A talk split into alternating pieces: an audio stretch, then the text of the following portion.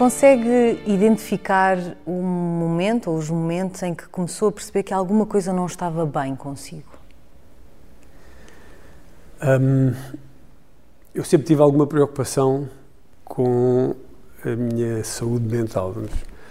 E, portanto, por razões várias, já uh, ia com alguma regularidade, de vez em quando, ao psicólogo ao psiquiatra, e lia sobre a matéria. Portanto, eu sabia, sempre soube por força do tipo de vida que levei e que levo, em boa parte, que corria alguns riscos.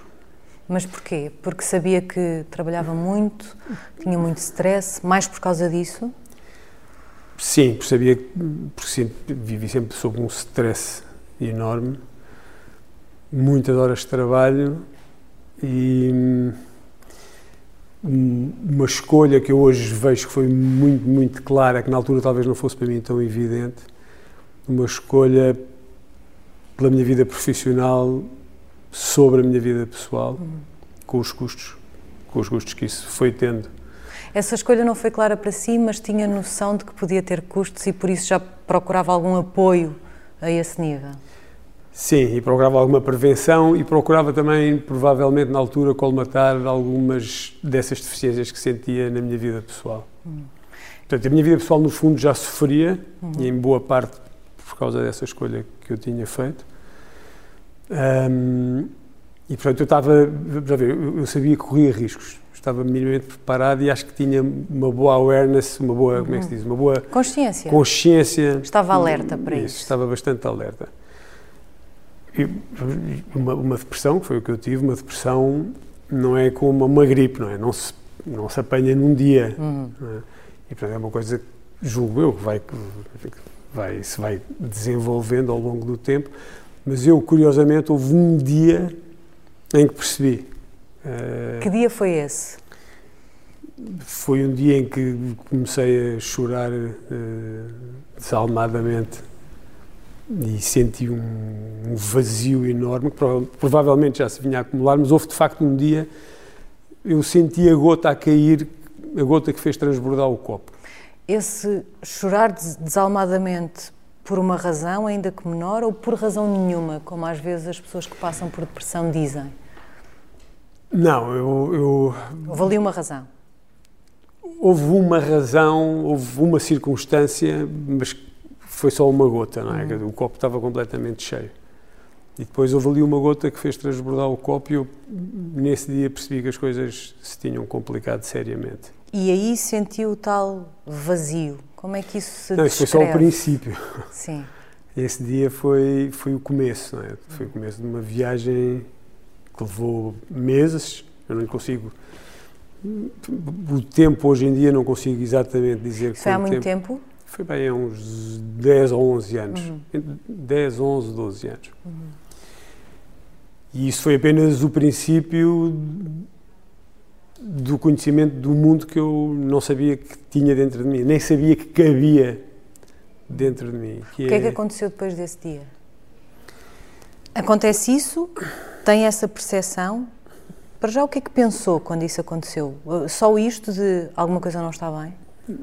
Sim, sim, percebi que, tinha, que se tinha partido qualquer coisa estrutural uhum. dentro de mim uhum. e que, que tinha perdido o controle. O que é que fez no dia a seguir? é, não, não, é sentido não figurado, consigo, não é? Sim, é sentido figurado.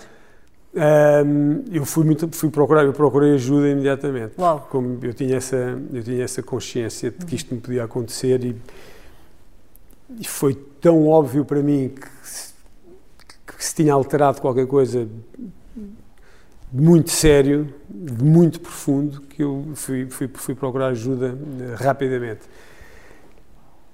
É difícil explicar a quem nunca passou por isto, provavelmente já ouviu esta frase muitas vezes aqui, mas é muito difícil explicar a quem nunca passou por isto um, o tamanho do, do buraco negro que nós temos cá dentro. É assustador. E ele vê-se, para si, via-se O fundo não se vê. O fundo não se vê. É, é como entrar numa espiral negativa, mas é como estar a cair numa espiral em direção a um, a um poço sem fundo e do qual se vai convencendo a cada dia que passa, cada vez mais não tem saída. De que não tem saída nenhuma. Vê-se sempre tudo como negro, como negativo, como errado? Tudo, tudo, tudo absolutamente negro, tudo sem solução. Uh, há um. Repare, isto, isto é, é, é, Eu era aquilo que comumente se dizer o paradigma do sucesso, entre aspas, não é? Quer dizer, tinha um sucesso profissional imenso, tenho imensos amigos, felizmente foi uma das sortes que eu tive, uma família fantástica, muita proximidade com as pessoas, felizmente vivo bem, sem problemas, sem ansiedades nenhumas de que muita gente que muita gente tem. Eu imagino que é entrar num estado destes sem ter as facilidades que eu tinha. E de um momento para o outro entra num mundo onde tudo isso se torna absolutamente irrelevante. Nem o sucesso profissional, Zero, nem o sucesso pessoal. Totalmente irrelevante. A única coisa que eu via era um espaço negro e sentia-me totalmente impotente para encontrar uma saída. Como é que era um dia para si nessa altura? Conseguia ser funcional? Por exemplo, em termos profissionais? Continuou a trabalhar ou, ou teve de parar? Uh, trabalhar é uma coisa, ir ao escritório é outra. Eu tinha, eu como tinha essa consciência prévia, prévia de, disto, enfim, tinha, tinha, lido o suficiente e conversado o suficiente para perceber mais ou menos como é que estas coisas funcionavam. Houve um, um resto, um, um resto aqui na minha cabeça, qualquer coisa que ficou que me dizia que eu tinha que me levantar da cama, porque a vontade é a vontade é deixar-se estar ou deixar-se ir. Nem é deixar-se estar, é o contrário. É deixar-se ir. Deixar-se ir é deixar de fazer qualquer tipo de esforço, deixar de ter qualquer tipo de proatividade. Eu tive a sorte de haver um lado dentro de mim que me dizia, porque eu sabia que não podia ficar na cama. Sem que fosse necessário alguém dizer-lhe isso? Já tinha Não é essa... é preciso, porque eu já tinha ouvido isso e eu tinha isso perfeitamente incorporado. Eu, eu hoje acho que talvez me tivesse, de alguma maneira, subconscientemente preparado para, para o caso acontecer. disto me poder acontecer. Uh, e, portanto, levantava-me todos os dias, todos os dias ia para o escritório e ia para o meu gabinete. Eu estava numa posição um pouco difícil como líder do escritório, é? tinha lá centenas de pessoas que olhavam para mim e esperavam orientação. E esperavam orientação e inspiração e otimismo. Eu sou uma pessoa muito otimista. E eu chegava ao escritório e as primeiras duas horas estava a chorar chorar. Sozinho ou permitia que alguém não, soubesse? Não, nessa, nessa altura em que chorava daquela maneira, a minha, a minha assistente sabia e, portanto, não deixava que ninguém me viesse consultar ou fazer perguntas ou querer reuniões ou dizer que fosse o que fosse. Portanto, as primeiras horas eu, pura e simplesmente, chorava. E isso é outra coisa que é impressionante, é a quantidade de lágrimas que nós temos cá dentro. É, é assustador. Eu hoje em dia penso, não penso muito, penso quando temos estas conversas ou quando se fala disto, Todos nós temos este espaço aqui dentro. E eu já sei que o tenho. E, e, é difícil pôr em palavras. Como é que nós conseguimos viver com isso? E a maior parte das pessoas, felizmente, infelizmente para elas, vive toda a vida sem nunca visitar este espaço. Como é que ele, com, com o tamanho, a dimensão que tem, com aquilo que ocupa quando rebenta, como é que nós conseguimos viver com isso aqui dentro e fazer uma vida perfeitamente normal, e ainda bem que assim é, e hoje é o que eu faço também. Uhum. Manteve, uh, sabia a sua assistente que havia um problema, que não, não estava bem, imagino que soubesse, disse que a sua sorte foram os seus amigos também, imagino que soubessem também alguns amigos, mas teve alguma resistência no início a falar com pessoas, ou também porque estava preparado para esta eventualidade, sabia que tinha de falar? Eu eu primeiro sabia que tinha que falar e segundo não, não, não, não me inibi muito, quer dizer, não sou pessoa de esconder muito esse tipo de situações. Era impossível esconder, eu ou me fechava em casa ou era impossível esconder, bastava olhar para mim para perceber que alguma coisa estava errada. Era até físico, no sentido Fisicamente em... fiquei transformado, fiquei muito mais magro, os meus olhos estavam permanentemente inchados. Acontecia-me uma coisa que eu também não sabia que era possível, que é quase poética, mas não tem graça nenhuma eu lembro-me de acordar com lágrimas, a, a, chorar.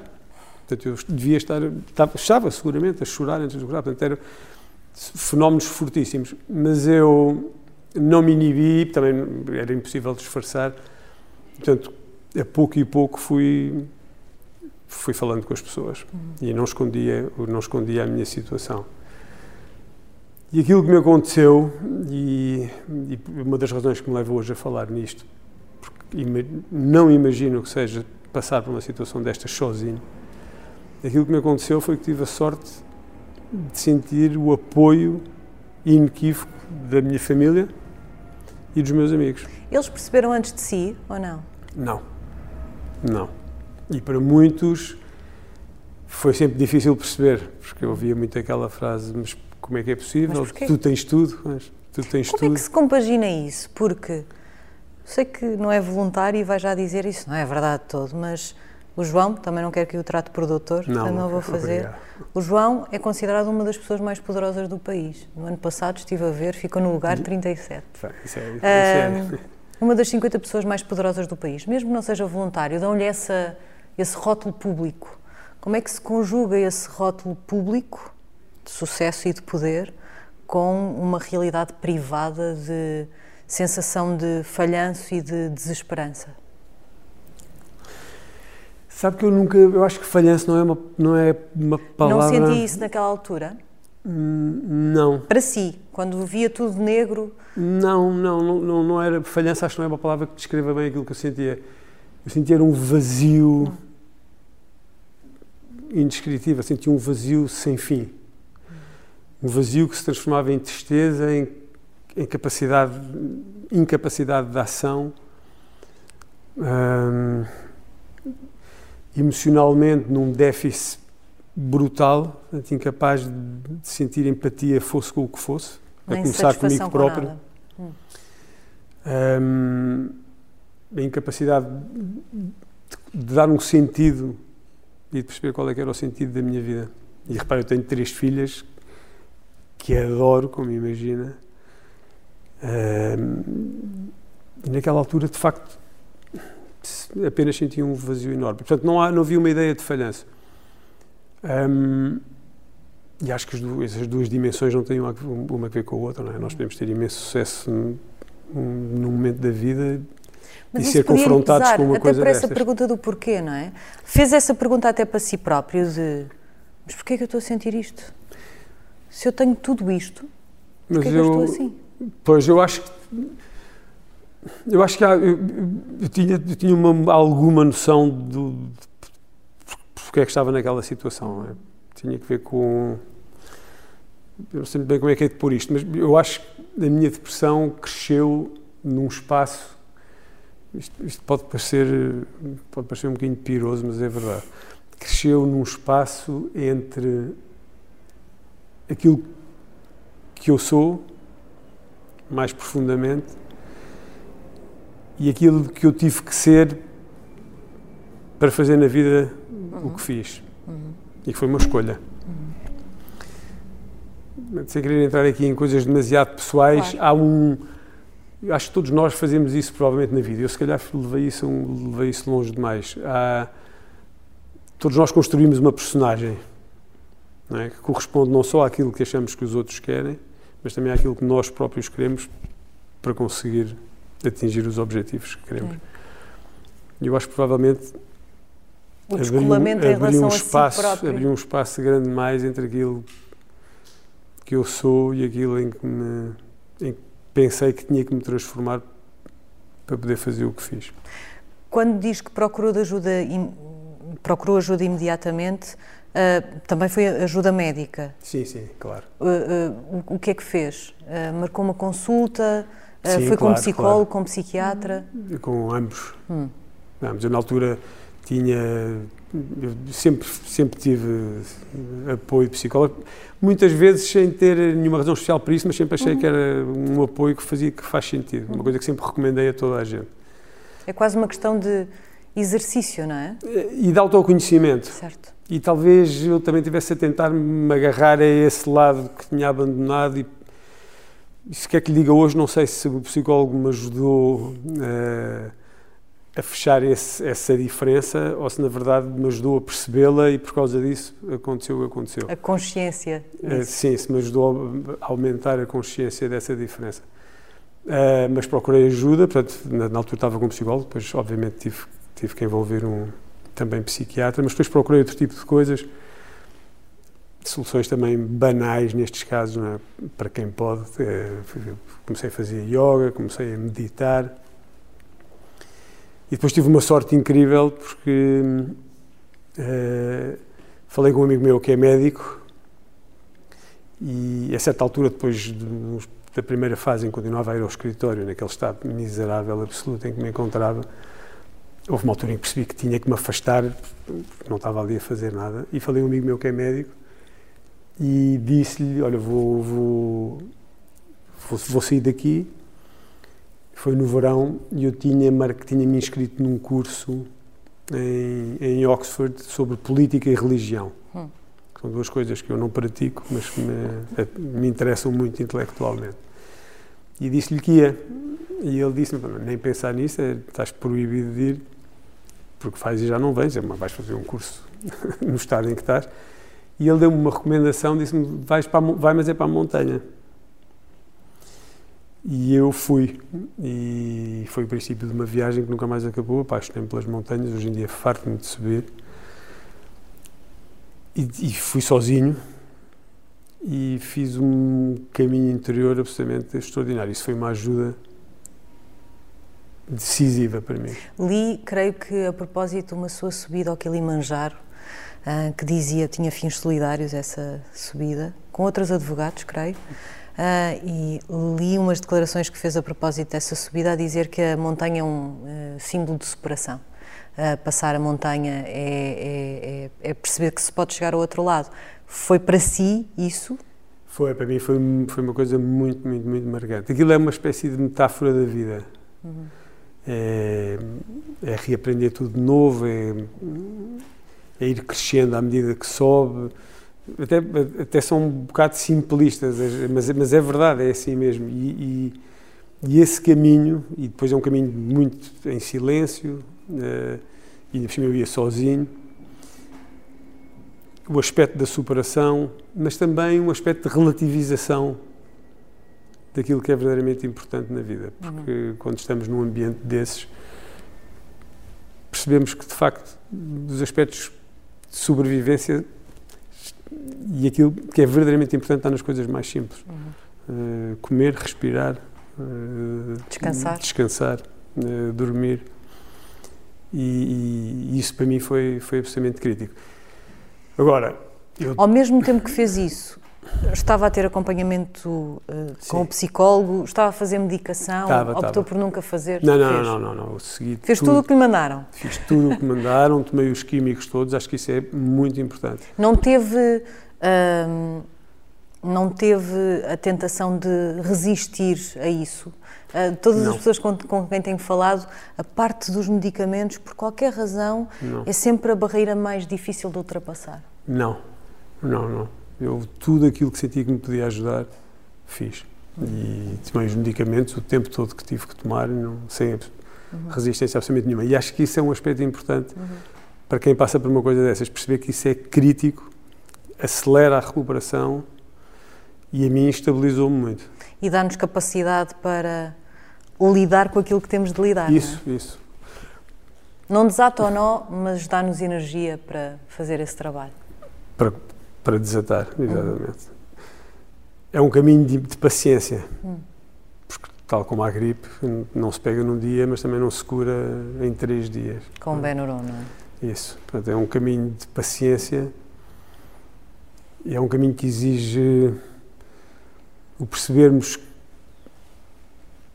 isso mesmo, que é um percurso uhum. que leva tempo, mas todos os dias podemos dar mais um passo, é exatamente como na montanha e que é passo a passo e é a capacidade de estar no momento, de nos desligarmos, uma coisa que não sei se é comum nestes estados, mas para mim foi claro, foi a total incapacidade de me ligar ao momento. Porque, porque o momento em que eu estava era um momento negro que não tinha não tinha nada, não tinha passado, não tinha presente, não tinha futuro, não era E, e, e, e se olhava para a frente, só via negro. Se olhava para trás, só via o, o, o que tinha feito de, de errado. Quanto tempo é que durou essa, por exemplo, essa fase em que percebeu que tinha de parar, de deixar de ir ao escritório, porque também não, não, não estava a ser Foram útil de maneira semanas, nenhuma. não sei dizer exatamente, Umas mas semanas. foi há algum tempo. Mas depois todo esse seu processo hum, com terapia, com a medicação, durou quanto tempo? Quando diz que é preciso paciência? Isto no total eh, durou uns meses, não é? Depois o sair também é, um- é imperceptível, não é? Não, não lhe consigo dizer, houve um dia em que de repente acordei e estava ótimo. Mas teve um desses momentos em que pensou eu já estou melhor. Não, eu depois acho que fui sentindo que fui sentindo que estava melhor, pois à medida que comecei a reagir, a fazer coisas, voltei, voltei a fazer desporto, eh, deixei de chorar a quantidade de lágrimas que chorava. Eu acho que isso isso foi muito perceptível, porque aquilo que eu chorava no início, sem qualquer razão e sem qualquer aviso, que é uma coisa assustadora, eu podia, estava aqui a falar consigo e daqui a dois segundos chorava a berranho. Isso depois, esse, digamos, talvez seja o lado mais perceptível de que estamos a entrar num processo de, de recuperação. Isso sim, isso aí notei. E depois o resto é a pouco e pouco. Fez essa transição suave, esse retomar suave, melhor dito, hum, no trabalho, por exemplo, quando volta, volta devagarinho, Devagarinho, sim. Sim, voltei. Vamos isso é ver. possível. É, porque mesmo que eu pense que não estou devagar, na verdade estou, porque não tenho as minhas capacidades todas, não é? E eu acho que havia provavelmente ali um, um, um acordo eh, secreto e surdo em que toda a gente basicamente sabia mais ou menos que eu não estava bem e, portanto, também me evi- evitavam pressionar-me. caminho. Isso, isso. E toda, eu tive muita sorte e eu sei que muita gente não tem nem a sorte nem os meios que eu tinha, que eu tive, eh, eh, e por isso há seguramente processos muito mais dolorosos, mas eu de facto tive, tive bastante sorte. E, e aquilo que me parece que provavelmente está ao alcance de muita gente e, e que não, tenho certeza que toda a gente utilize, é isto, é o recurso aos amigos, o recurso à família, o podermos partilhar o nosso estado para que os outros nos possam ajudar. Isso para mim foi muito, muito, muito, muito importante e muito enriquecedor. Senti alguma. Uma coisa que nós também ouvimos muito aqui no Labirinto, que é há alguma frustração quando se quer partilhar eh, aquilo que se está a sentir e há alguma incompreensão do outro lado, porque, porque, porque é difícil explicar. Eh, algumas Sim, coisas são eu difíceis eu percebo a ideia. Eu, eu acho que frustração, mais uma vez, acho que frustração não é bem. No meu caso, havia mais uma resignação. Sabe, Pessoas que tinham, algumas pessoas mesmo da família, eu lembro-me de pessoas que me levavam, levavam-me a jantar, a almoço, acho que nunca saí tanto, mas se me perguntaram onde é que eu fui, eu nem me lembro, porque eu estava completamente noutra. Mas havia muita gente que, apesar disso, não conseguia disfarçar eh, o incómodo com a, in, a incompreensão. Como é que eu, é, com tanto sucesso na vida e com uma vida tão boa e tão fácil, como é que eu podia estar naquele estado? Às vezes eu acho que as pessoas sentem que há uma certa injustiça nisto, percebe? Quer dizer, como é que este tipo se dá ao luxo de, de ser infeliz? Hum, e, mas eu, a minha reação a isso foi sempre de alguma resignação e, portanto, perceber que, que isso era uma reação normal das pessoas. Não era É- sequer um julgamento, era. é o que Não, era. A maioria das pessoas, se pensava assim, não mostrava.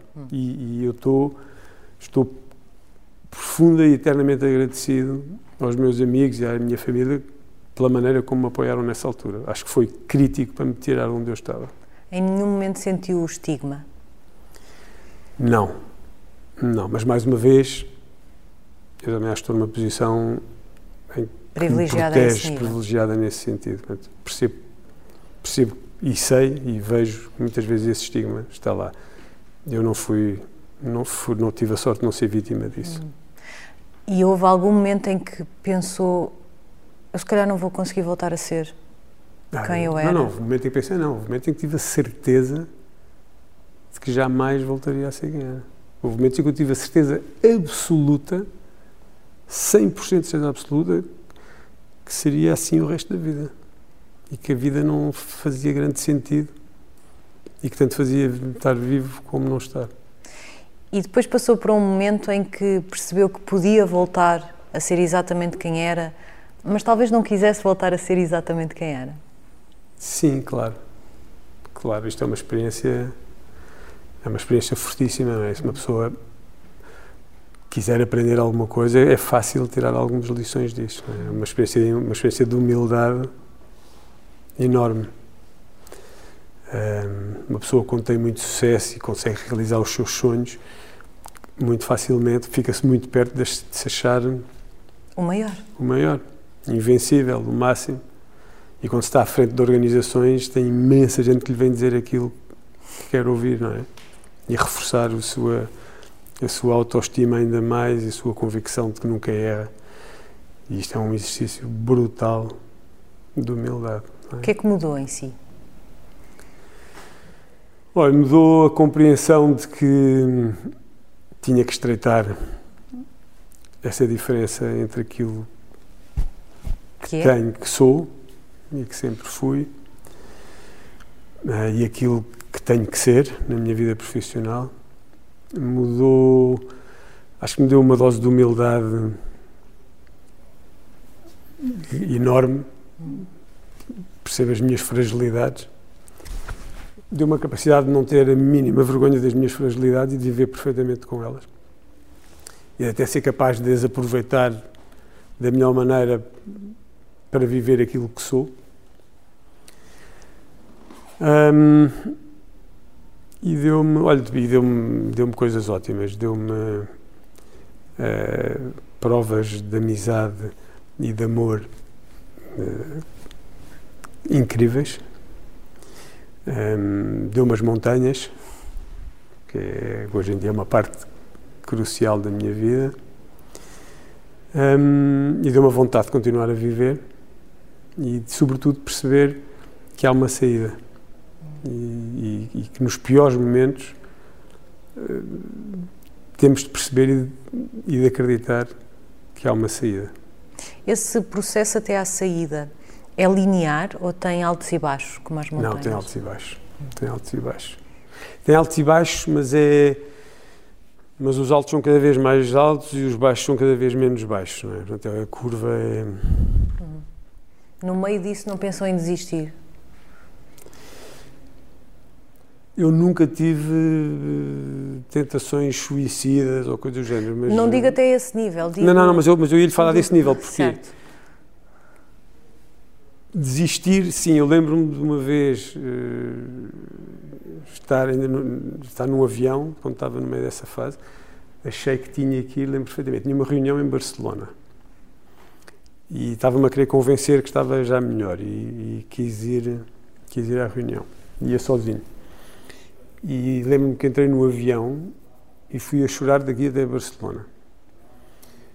Mas já estava numa fase, já devia estar aqui, devia estar numa fase bastante confusa porque fui chorar daqui até Barcelona, lembro perfeitamente, cheguei ao aeroporto, fui à casa banho, lavar a cara, olhei para o espelho e disse, não, estás ótimo para ir, para ir para a reunião, devia estar com os olhos, imagino, fui a chorar de uma hora e meia, logo aqui, a viagem.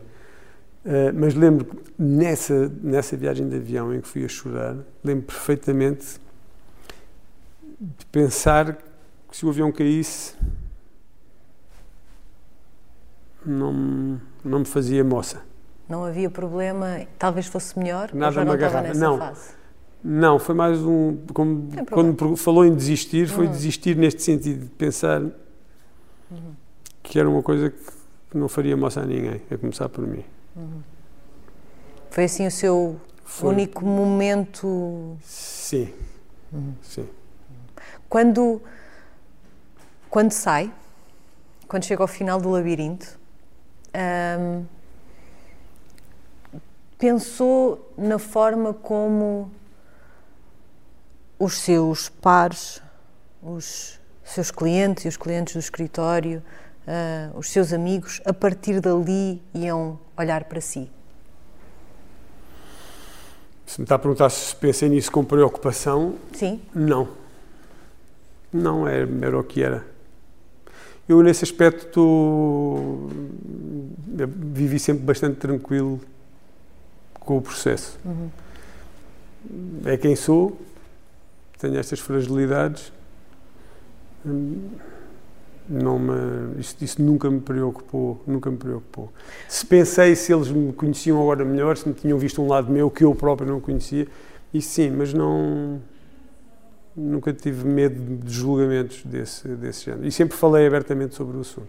E quando é que percebeu que não só era bom falar abertamente sobre o assunto, como talvez fosse ainda melhor uh, usar o seu caso para falar com outras pessoas e ensinar. Eu creio que falou publicamente sobre isto a estudantes, por exemplo, de Sim, tipo, sim, eu, eu, falo, eu falo sobre este tema. Uhum. Uh, são duas coisas diferentes. É falar da minha condição, eu já sabia de antes, antes disto acontecer, que era um passo importante uh, que eu devia dar e que me podia ajudar.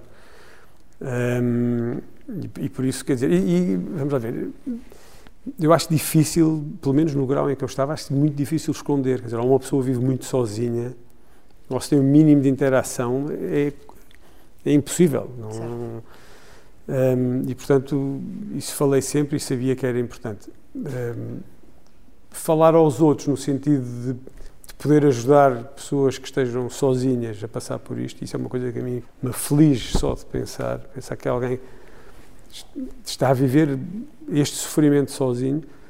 Isso realizei depois, em conversas que fui tendo. Há uma coisa que me impressionou, que foi a quantidade de gente que me veio dizer que tinha passado pelo mesmo. Eu, eu percebi que não estava sozinho. Uh, uh, e, portanto, depois realizei que o meu exemplo, precisamente porque muita gente olha para mim como, como esse paradigma da pessoa que vive a vida que sempre quis, percebi que podia ajudar, podia ajudar os outros partilhando, partilhando a minha experiência. Alguma das pessoas que lhe disse tinha passado pelo mesmo, tinha o mesmo paradigma de pessoa que seguramente não tem nenhum problema nem nunca passou ah, algumas, por sim, algumas são pessoas que eu jamais suspeitaria. Sim. Ficou surpreendido? Sim, mas também não as conhecia assim também. Sim, hum. fiquei, fiquei, fiquei surpreendido. Hum. Realizei aí que era muito mais comum. E há muita gente que está a passar por isto pensando que está sozinha e que mais ninguém a vai perceber e que nunca ninguém passou por isto. E isso não é verdade. O que é que aprende quando fala com pessoas, agora nesta fase, sobre a sua própria experiência, eh, nesse intuito de poder ajudar alguém, ou pelo menos alertar as pessoas para ter a mesma informação que teve, que eventualmente o pode até ter preparado para esta eventualidade? O que é que aprende eh, eh, quando, quando tem essas conversas? De que é um problema maior do que aquilo que nós pensamos? Sim. Sim, é um problema muito mais generalizado do que, do que, nós, do que nós julgamos. Isso, outra, outra ideia que, que atinge qualquer pessoa, qualquer idade, em qualquer estrato social, em qualquer eh, momento da vida. E outra coisa que é que nos pode bater sem o mínimo pré-aviso. Sem o mínimo pré-aviso. Isto é um. Este potencial todos temos cá dentro. E o que é importante é não entrar em pânico perceber, e, perceber que há uma saída.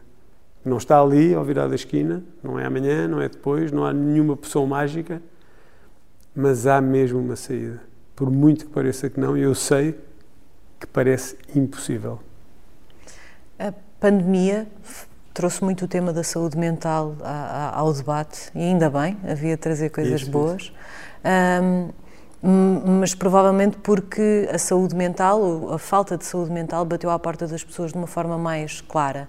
A pandemia foi muito desafiante a esse nível para todos nós, não é? Como é que foi para si? Uh, uh, esteve particularmente alerta com esta mudança de modo de vida a que fomos todos obrigados durante mais tempo ou menos tempo, dependendo de, de, do meio que nos inserimos? Não, vamos lá ver, neste plano em que estamos aqui a falar, não. Hum. Uh, Preocupou-me profissionalmente por outros casos que possam eventualmente ter aparecido uhum. no escritório e foi de facto na sequência disso que nós tomámos uma série de medidas que têm a ver com, com, com, com a saúde mental. Uh, mas pessoalmente não Pessoalmente não, fiz a minha vida absolutamente normal, fui ao escritório todos os dias e, e foi, foi uma empreitada, digamos assim, sobreviver aqueles, aqueles dois anos. Como é, que, como é que cuida da sua saúde mental hoje em dia? além das montanhas? Olha, Ainda faz yoga e meditação? As montanhas, hoje faço muito menos, uh, faço muito menos do que gostava. As montanhas continuo a fazer e são, aliás, vim de lá a semana passada, e são, um, são um fator crítico para o meu, para o meu equilíbrio. Uh, e vou ocasionalmente, continuo a fazer as minhas consultas, uh, agora mais... Com regularidade ou naqueles esquema Não, não, de é... Volta e meia venho cá? Volta e meia vou, depois sou capaz de ir uh, dois meses e depois sou capaz de estar três meses sem, mas mantenho sempre esse contacto para me manter mais ou menos em xeque sempre. Mas isso já fazia antes. Uhum. Mas continuo a, manter, a tentar manter-me em xeque e, e depois hoje em dia estou muito mais atento a qualquer sinal da minha parte pudesse indicar estar aqui a ver Está sempre alerta para a ideia de que isto pode voltar a acontecer? Não, eu estou, vamos lá ver, eu vivo convencido que isto não me volta a acontecer, mas sabendo que posso estar enganado. E, e digamos que essa é, um, é uma coisa que, que é o sítio onde eu não gostaria mesmo de voltar. Espero não voltar. Portanto, não vivo sempre alerta, mas, mas sei que pode acontecer e, portanto, estou minimamente atento. Não ocupa muito, não ocupa muito espaço no, no meu dia a dia, mas estou atento. Obrigada. É tudo? Sim, sim. Ótimo. Obrigada. Obrigado eu.